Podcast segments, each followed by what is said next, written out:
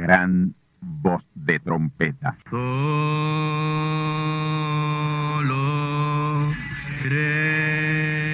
Saludos amigos y hermanos radioyentes. Están ustedes en sintonía con la audición radial Gran Voz de Trompeta, con el mensaje final de Dios al mundo, a la iglesia y a su pueblo escogido. Esta es la voz de Dios, proclamando el mensaje del Evangelio del Reino, o Evangelio eterno, a todos los que moran en la tierra, en el cumplimiento de Apocalipsis capítulo 14 y verso 6. Este es un mensaje de alerta y de apercibimiento ante los eventos proféticos del fin del mundo que ya han comenzado.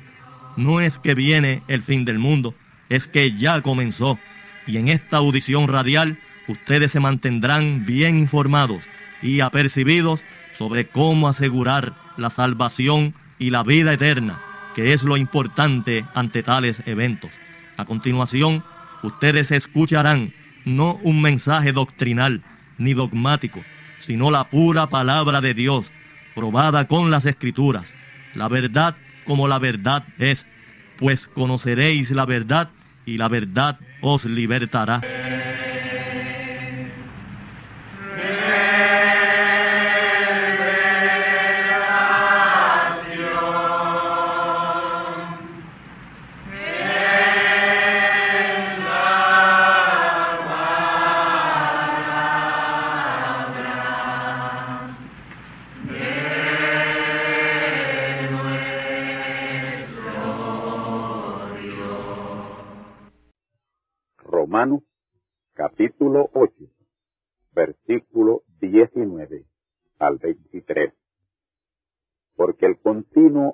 De las criaturas espera la manifestación de los hijos de Dios. Porque las criaturas sujetas fueron a vanidad, no de grado, mas por causa del que las sujetó con esperanza.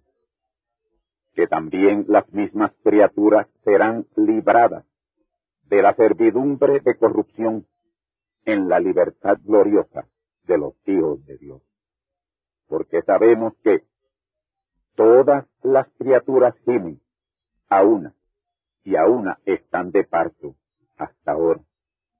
Y no solo ellas, mas también nosotros mismos, que tenemos las primicias del Espíritu.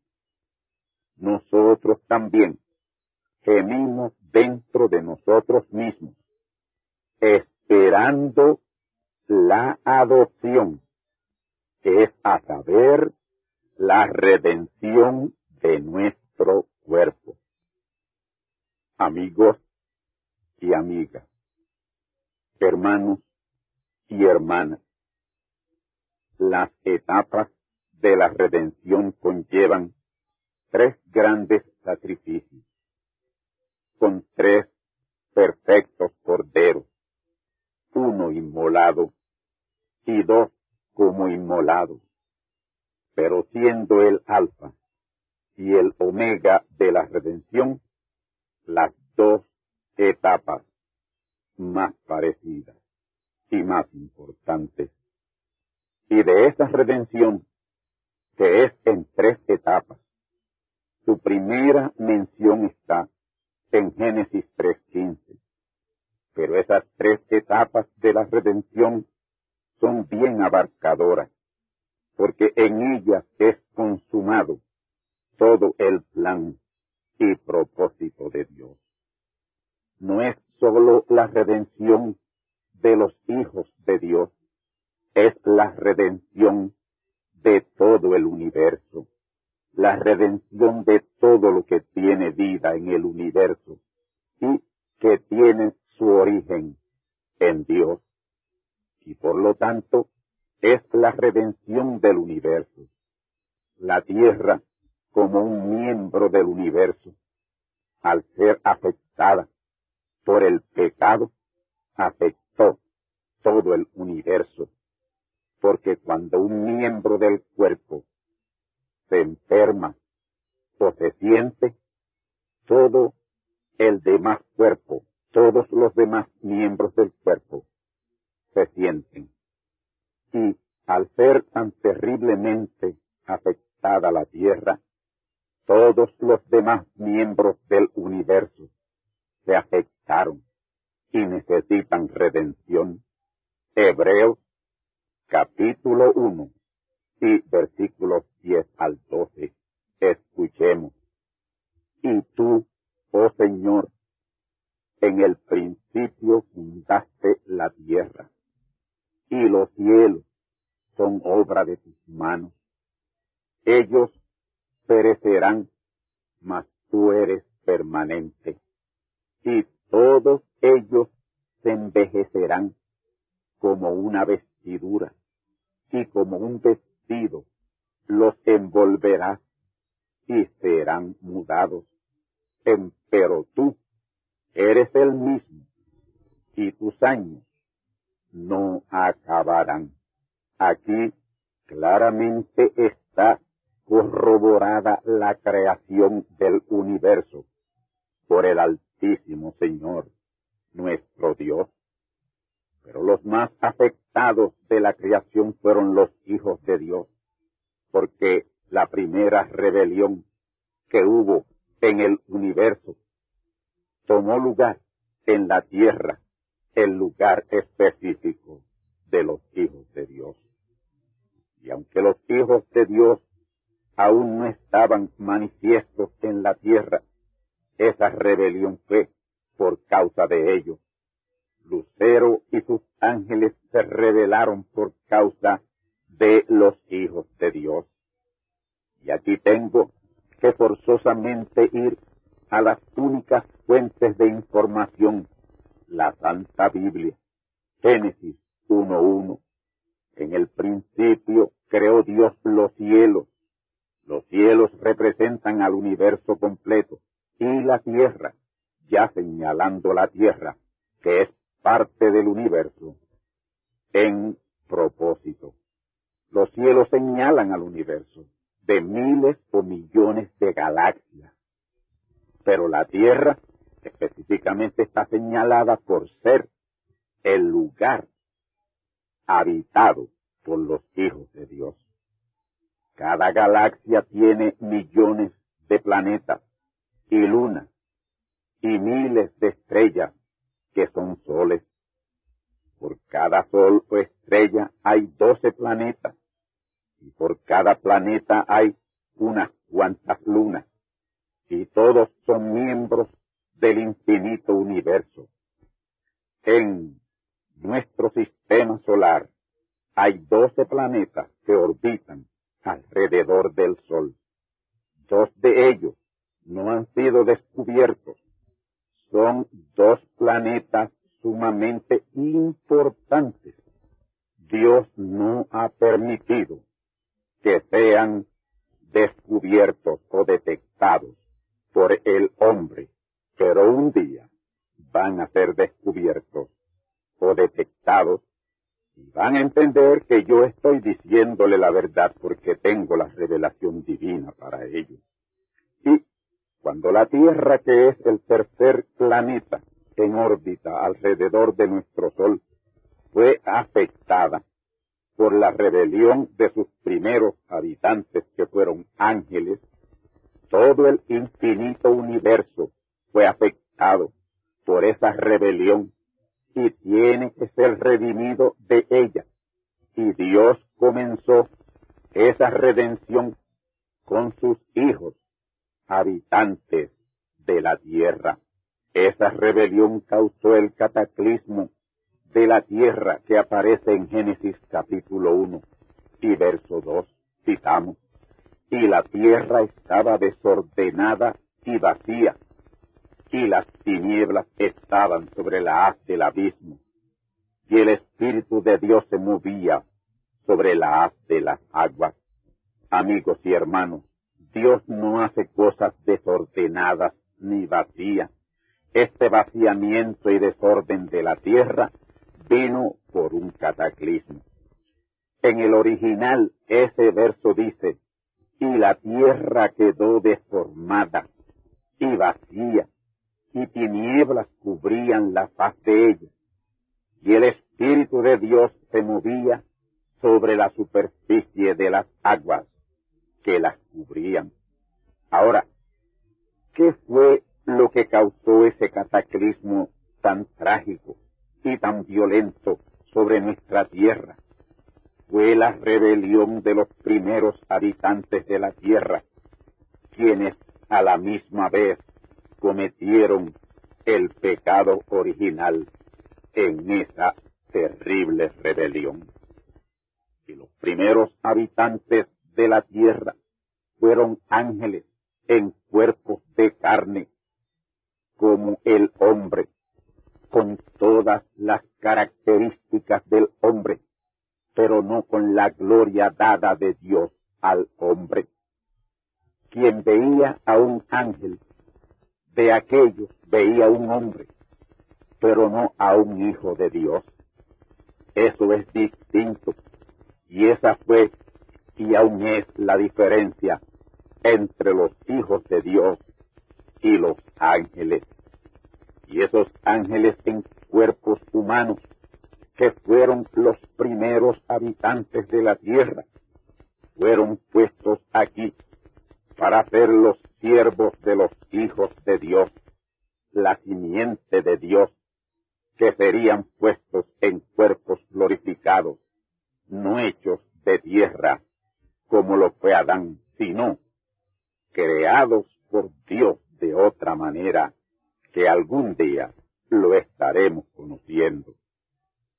Cuerpos creados por la palabra, como todo en el universo fue creado por la palabra. Pero la rebelión del querubín lucero trastornó todo.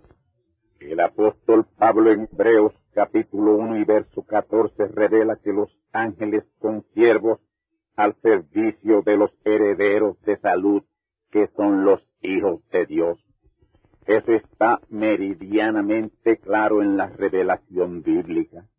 Así que ellos fueron puestos a habitar la tierra antes que los hijos de Dios, esperando su llegada para servirle.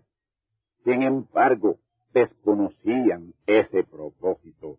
Dios aún no se lo había revelado. Ellos no tenían ese conocimiento.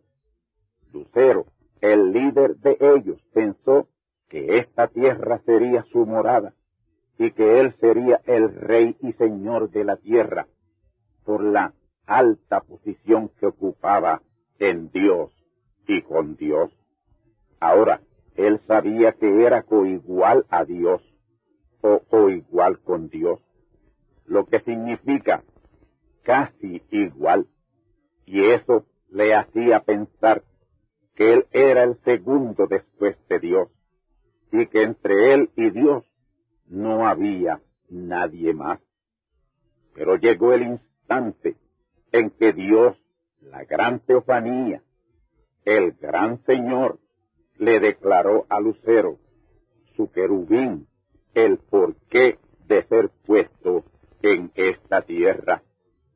Ahora, mantengan esto en mente. El primer lugar tangible en ser habitado fue el cielo de Dios.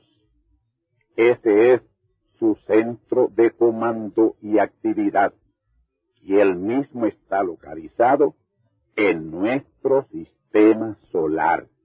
Ahora, entiendan que esto en ninguna manera le pone limitación a Dios. Él cubre todo el universo como omnipresente, omnisciente y omnipotente. Omnipresente, omnisciente y omnipotente. Ahora, en cuanto a su plan redentivo, Él se ha ido moviendo a diferentes lugares de la tierra para llevarlo a cabo.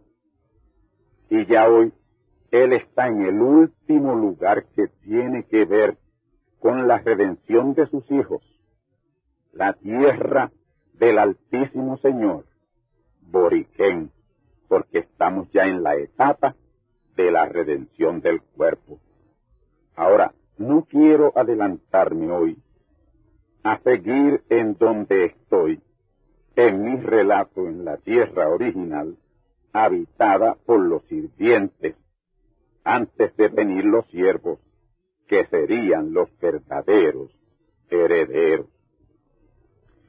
Decíamos que cuando el Todopoderoso le declaró al querubín lucero que él estaba en la tierra cubriéndola, en lo que llegaban sus verdaderos habitantes, los hijos de Dios, los herederos de este diminuto, pero maravilloso planeta Tierra. Y luego de Dios darle ese mensaje, hacerle esa revelación, se fue, se apartó, y luego reunió sus ángeles para pasarles la revelación que en nada le agradó. Pero ya él estaba revelado contra el plan y propósito de Dios con sus hijos y lo que le dio a sus ángeles fue un mensaje de rebelión. Y así consiguió la rebelión de la mayoría de los ángeles. Y de esta manera hizo que la mayoría de los ángeles siguieran su rebelión, pero hubo una minoría, una manada pequeña de ángeles que no se rebeló, no le siguieron en su rebelión contra Dios y su gran plan y propósito. Estos se mantuvieron fieles a Dios en ser sirvientes de sus hijos que habitarían la tierra. Esta manada pequeña de ángeles fue tremendamente perseguida por Lucero y los ángeles que con él se rebelaron. Y una de las torturas a que fueron sometidos fue a brutal abuso sexual y fueron sodomizados a la fuerza según está revelado en la Santa Biblia. Y eso les llevó a descubrir el placer del sexo contra natura. Y ya no era contra la manada pequeña de ángeles, sino que todos se envolvieron en eso. San Judas capítulo 1 versículos 6 y 7. Y segunda de Pedro capítulo 2 versículo 4. Ahí está bien claro esto que les estoy diciendo. Es revelación divina y no cosas de este servidor. San Judas, versículo 1, versículo 6 al 7 dice, escuche bien, y a los ángeles que no guardaron su dignidad, mas dejaron su habitación, los ha reservado bajo cadenas de oscuridad en prisiones perpetuas. Y como Sodoma y Gomorra y las ciudades comarcanas, las cuales de la misma manera que ellos, de la misma manera que los ángeles, habían fornicado y habían seguido la carne extraña, fueron puestas por ejemplo, sufriendo el juicio del fuego que hemos citado. Ahora, escuchemos segunda de Pedro capítulo 2 y verso 4. Porque si Dios no perdonó a los ángeles que habían pecado, sino que habiéndoles desempeñado en el infierno con cadenas de obscuridad, los entregó para ser reservados al juicio. Ahí donde dice que no guardaron su dignidad, es dejar su condición o estado original de ángeles por la de hombres, lo mismo que está sucediendo hoy con otros iguales. La mujer, pues la mujer es igual con el hombre pero jamás igual al hombre hasta la consumación de la redención. Ahora, para esa manada pequeña de ángeles que no se reveló, hay redención. Está incluida en la redención de los hijos de Dios, serán redimidos como hombres y tendrán vida eterna. ¿Por qué ellos no se rebelaron? Porque aceptaron y creyeron la palabra de Dios, contra la cual se rebeló su líder, el querubín lucero, hoy diablo y Satanás. ¿Y qué ha sucedido siempre? Que Dios envía su mensajero con el mensaje final, el mensaje de la hora.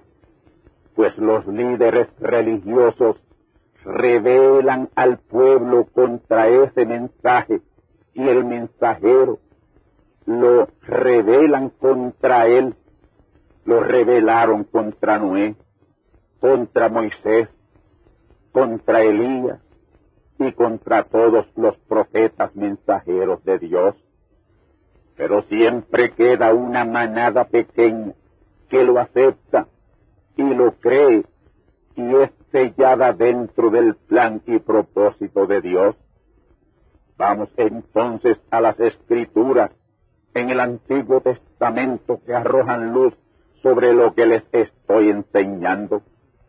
Isaías capítulo 14, versículos 12 al 20. Escuchemos un resumen sobre estas escrituras.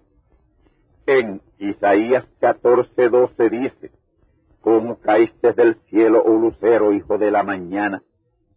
Caer del cielo aquí no es cosa literal, sino espiritual. Es caer de la palabra, rechazándola, tal y como él lo hizo. Pues el querubín lucero rechazó la palabra de Dios y eso lo arrojó del cielo. Lo de hijo de la mañana se refiere al inicio de la población de la tierra, a cubrirla, a poblarla, la gran mañana del inicio de su población. Lucero y sus ángeles fueron los escogidos de Dios para ser los servidores de sus hijos que poblarían la tierra y al fin el universo. Él fue cortado por tierra por debilitar las gentes, debilitar a sus ángeles en cuerpos de carne, y por eso es usado el término gente. Y ese debilitar fue mediante sus argumentos contra el plan y propósito de Dios de poner a sus hijos sobre esta tierra. Ahora, ¿qué es lo que hacen los incrédulos? Debilitar la fe de los creyentes con argumentos en contra del mensaje de Dios para la hora, argumentos contra la palabra. El verso 13 y 14 revela el mal pensamiento que concibió Lucero de ser semejante al Altísimo, pasar de coigual a semejante a Dios, cosa imposible, pero él quería eso él ni ninguno de los ángeles fueron hechos o creados semejantes al Altísimo. Solo los hijos de Dios son semejantes a Dios. Él era coigual con Dios, que significa ser casi igual, pero no exactamente igual. Y es bueno señalar que hoy tenemos el mismo problema sobre esta tierra, otra lucha de coiguales, queriendo ser iguales, y eso es exactamente lo que tiene esta tierra en la terrible condición de violencia en que estamos.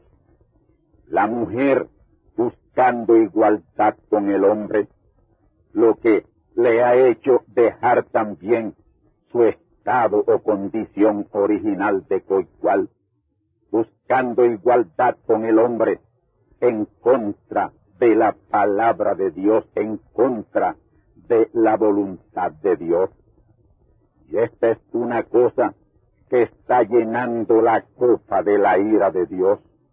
mujeres predicando, enseñando, legislando, gobernando, dirigiendo agencias de gobierno y aún como jueces impartiendo justicia. Esa es una desgracia, eso es una terrible maldición está llenando la copa de la ira de Dios, tal como en el caso de la rebelión de Lucero. Ahora, esa rebelión de Lucero y gran parte de sus ángeles fue lo que deformó y vació la tierra y la cubrió de tinieblas. Génesis capítulo 1 y verso 2. Y lo cual es equivalente a lo que dice Isaías 14, 17, que desoló la tierra.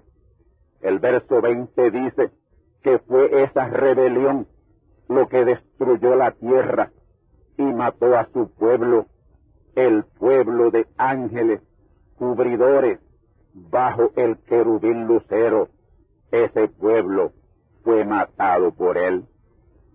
Mató a ese pueblo o población de ángeles que tenía a su mando o guianza y quienes serían los siervos de los hijos de Dios.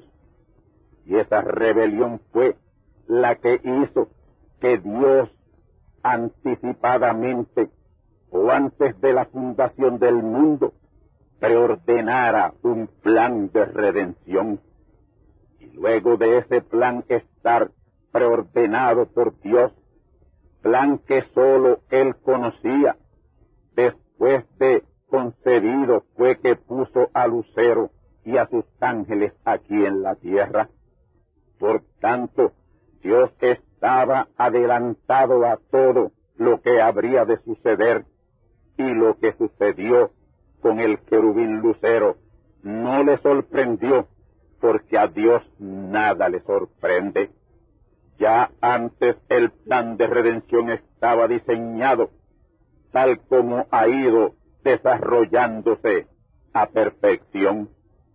Por lo tanto, el plan de redención es mucho más abarcador que lo que podemos nosotros figurar o entender, aun cuando somos los que más conocimiento tenemos de ese plan.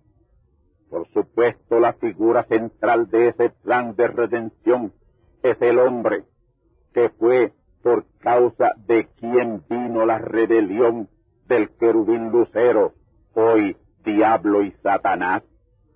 Pero el universo completo está incluido, aunque el lugar primordialmente afectado fue la tierra, pero la primera sangre redentiva que se derramó hasta la última clama por la consumación de la redención. Y específicamente el lugar de la tierra, escenario de la rebelión, el Edén, el glorioso huerto de Dios de la tierra original, ha estado todo el tiempo en violencia y rebelión. Ahora bien, después del cataclismo de Génesis 1.2, pasó mucho tiempo, millones o billones o trillones de años, hasta que Dios, en su tiempo indicado, decidió recomponer la tierra que estaba desordenada y vacía. Isaías 45, 18 dice, porque así dijo el Señor, que crió los cielos, el universo, Él es Dios, el que formó la tierra, el que la hizo y la compuso. No la crió en vano, para que fuese habitada la crió. Yo el Señor, y ninguno más que yo. Hasta aquí la cita. Dios miró a la tierra luego de pasar millones o billones o trillones de años en ese caos y viendo la tierra deshabitada, no viendo sus hijos en ella, se propuso habitarla. Él quería ver a sus hijos aquí, quienes son la corona de la creación. y unos trece mil años atrás empezó a recomponerla y en seis días creativos de mil años la recompuso. Cada día de recreación o recomposición son equivalentes a mil años. Primera de Pedro capítulo 3 y verso 8. Dice así, oh amado, no ignoréis esta una cosa, que un día delante de Dios es como mil años y mil años como un día. Hasta aquí la cita. Ese día, que es como mil años y mil años como un día, está refiriéndose directamente a los días de la recreación de la tierra. En la tarde del día sexto o del sexto milenio, creó el cuerpo de su hijo Adán, quien era un espíritu teofánico, y lo puso en ese cuerpo de carne, hecho de la tierra. Y Adán en su cuerpo de carne, pero producido de la misma tierra, entra con Dios al séptimo día milenial día milenial de reposo, y en compañía de Dios pasó ese día milenial, mil años. Terminado ese día milenial, comenzó el primero de los siete días del hombre con Adán, como el Señor, Dios de toda la tierra, ya poblada de animales, peces y aves, y vegetación. Cada animal tenía su pareja, su compañera, su hembra, cada ave su pareja, su hembra, y así sucesivamente. Pero Adán estaba solo, sin su pareja, sin su hembra. Pero Génesis 1.27 dice que en Adán estaba su hembra, en espíritu. Dios había hecho provisión para Adán. En Adán y en él puso a su hembra, pero en espíritu. Ella estaba puesta en él, en espíritu. Porque a Dios no se le pasa un detalle. En Adán estaba su hembra. Y él no lo sabía, pero Dios sí lo sabía. En Ish estaba Isha, en el varón estaba la varona, y sólo esperaba el momento preordenado para traerla a existencia visible sobre la faz de la tierra. Génesis 2.18 dice, y dijo Dios, no es bueno que el hombre esté solo, haréle ayuda idónea para él. Dios sabía cómo proporcionarle esa ayuda idónea a su hijo para que no estuviera solo. Él sabía que la había puesto en él. En primer lugar, no era bueno que el hombre estuviera solo, ya que mientras estuviera solo, no habría de comer del árbol de ciencia del mal, que era la hembra del hombre animal serpiente. Adán estaba solo y la hembra de la serpiente le acechaba, pero él era un genuino hijo de Dios, venido teofanía carne, y no podía pecar. La mujer serpiente perdía su tiempo con Adán, un hijo de Dios venido teofanía carne, no puede pecar.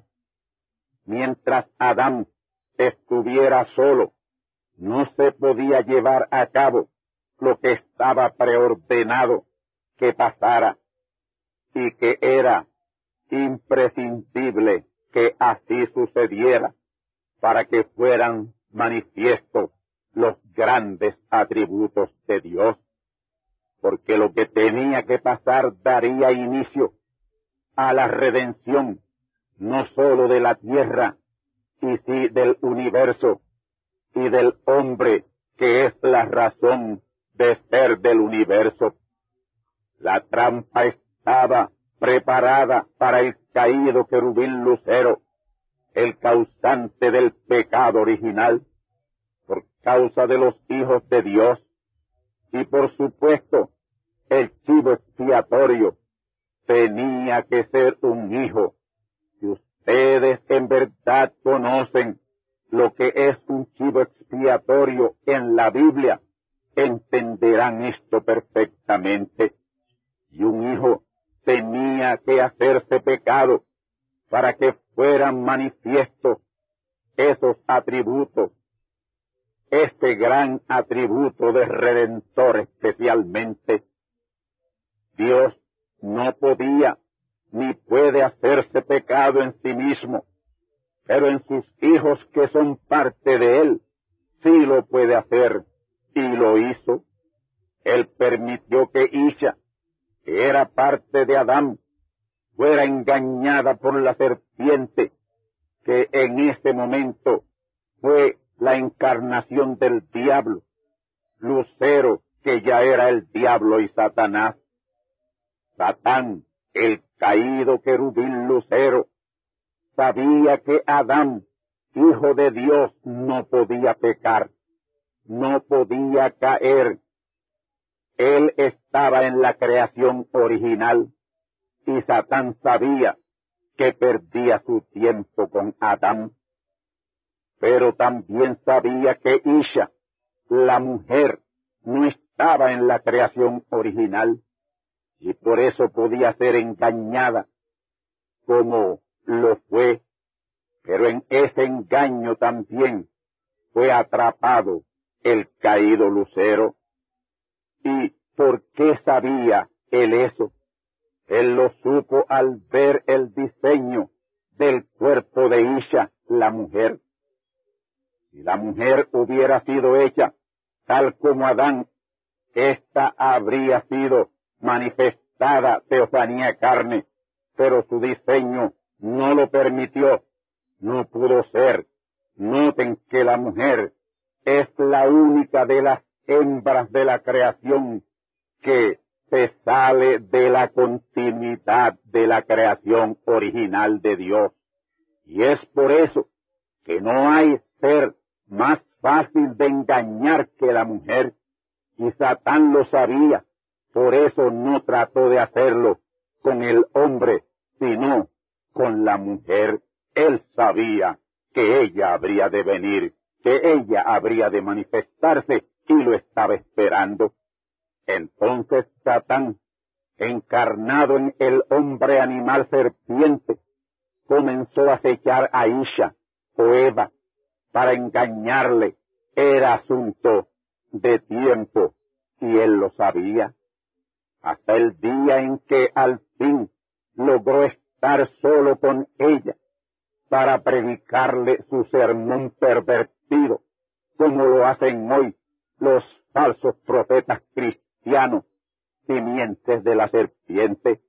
Ella se detuvo a oír al hombre serpiente quien le esgrimió el poderoso argumento de que tanto ella como Adán serían como dioses conociendo el bien y el mal si comían de esos dos árboles, uno de ciencia del mal, el hombre serpiente y su hembra, el otro el árbol de ciencia del bien, Adán y su hembra. Él le dijo, ustedes solo tienen el conocimiento del bien, pero yo soy el árbol de ciencia del mal, y en el momento que coman de mi fruto, seréis como dioses sabiendo el bien y el mal entonces. Ahora, ¿quién no le gusta saber? Isha quiso tener conocimiento del mal y comió del fruto del árbol de ciencia del mal. Gustó del sexo con el hombre serpiente, y ahí se le abrieron los sentidos del cuerpo hacia el mal, y efectivamente sus ojos de entendimiento fueron abiertos también al mal, y ahí se halló desnuda, porque fue descubierta su desnudez por el hombre serpiente, y ella al hacerlo descubrió la desnudez de Adán también. Eso tomó lugar en horas de la mañana, y como ella estaba ovulando, quedó preñada de el hombre serpiente, quien le engendró a Caín. En la tarde ya no podía más ocultar a Adán lo que había hecho, y le confesó, y Adán sabiendo que Isha era parte de él, la tomó, la tomó también, y se hizo pecado con su pecado, a la vez que le engendró otro hijo, Abel. Y ahí él se hizo pecado con su pecado, recibiéndola y regresándola a él.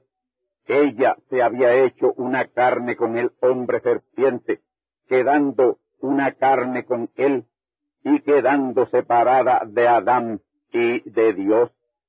Y la única manera de ella regresar a su verdadero compañero Adán era que él la tomara y la redimiera de su pecado, haciéndose pecado con el pecado de ella. Noten, Adán no pecó, él se hizo pecado. Jesucristo no pecó, él se hizo pecado. Y Adán la tomó y la perdonó y la redimió en la tarde de ese mismo día. Y como había ovulado, ya en la tarde también quedó preñada de Adán. Y la concepción o preñez fue de gemelo, una preñez de gemelo, uno del hombre serpiente y el otro de Adán. Y de un solo parto nacieron gemelos, un solo conocimiento, dos nacimientos. Génesis 4, versículo 1 y 2. Y al correr el tiempo ya hombres trajeron ofrendas a Dios. Caín como se dedicó a labrar la tierra porque era terreno, era animal, trajo una ofrenda vegetal con abundancia de manzanas y otras frutas, porque él como prácticamente todos los religiosos cristianos de hoy creyó que fue una manzana lo que comió su madre. Abel se dedicó a pastorear ovejas y de sus ovejas trajo un cordero de ofrenda y sacrificio a Dios, porque él por fe, por revelación, por conocimiento sabía que fue un pecado de fornicación, adulterio. En Hebreos capítulo 11 y verso 4 dice que Abel por fe, por revelación, por el conocimiento correcto de la palabra, que el pecado de su madre fue un pecado de sangre, fornicación, adulterio. Por eso trajo una ofrenda de sacrificio. Caín sin fe, sin revelación, sin conocimiento correcto del pecado de su madre, trajo una ofrenda incorrecta, tal como los religiosos cristianos lo hacen hoy. Caín, como todos los caínitas religiosos denominacionales, creía que su madre comió de una manzana, pero Abel sabía que su madre había fornicado con la serpiente y el fruto de su fornicación era Caín, su medio hermano. Y ese es el orden de las dos simientes que hay hoy en la tierra. La descendencia de Caín que es simiente de la serpiente, y la descendencia de Adán, que es simiente de Dios. Y Abel vino a ser el primer sacrificio humano que también fue tipo y figura del Cordero de Dios, Jesús, sacrificado por la redención del espíritu y el alma de los hijos de Dios. Pero Jesús no consumó toda la redención, sino la etapa de la redención que le pertenecía consumar. Y el otro cordero humano, como inmolado, reclamó la redención con su reclamo. El título de propiedad de la tierra pasó al dueño original que es Dios. Y juntamente con ese reclamo consumaba el cumplimiento del nuevo pacto o testamento y con su muerte lo validó porque los testamentos son validados con la muerte de su testador. Pero no son dos pactos o testamentos, son tres testamentos y cada uno requiere la muerte de su testador porque es la sangre la que lo sella y lo valida. Sin derramamiento de sangre no hay redención ni remisión de pecado. Ahora, note que en Apocalipsis 5.5 y verso 6 también nos dice que el león de la tribu de Judá, un profeta descendiente de esa tribu de la raíz de David, venció y abrió el libro y desató sus sellos. Y el verso 6 dice que el profeta es un cordero como inmolado que venció para abrir el libro y reclamar la redención. Pero aún nos queda la consumación de la redención, que es la tercera etapa de ella, y la cual también requiere el mismo proceso. Ahora, si la primera etapa de la redención necesitó sacrificio, la segunda y la tercera también necesitan sacrificio, porque como Dios hace una vez, así tiene que seguir haciendo siempre. Y sabemos que en la segunda lo hizo de igual manera en el profeta mensajero William Marion Branham. Y la tercera etapa de la redención, que es la redención de nuestros cuerpos, también está ligada al sacrificio. Y de la misma manera será hecho, porque esta tercera vez es el gran omega de la redención. Es importante que sepamos esto. La redención de la tierra viene luego de la redención de nuestros cuerpos que fueron formados en principio de la tierra. Adopción de los hijos, luego la redención de sus cuerpos, y una vez nuestros cuerpos redimidos, ya ahí es la plena adopción y redención del cuerpo para la gran manifestación de los hijos de Dios.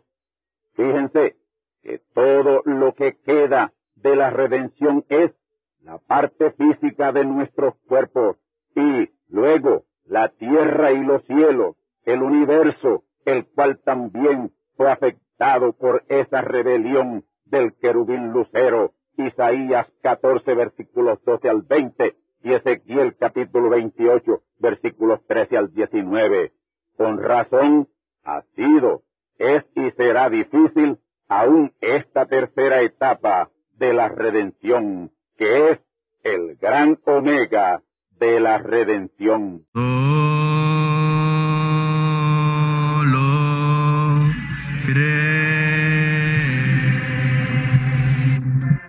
hermanos radioyentes, han escuchado ustedes la audición radial Gran Voz de Trompeta y nuestra dirección postal es Gran Voz de Trompeta, apartado 1630, Canóbanas, Puerto Rico, 00729.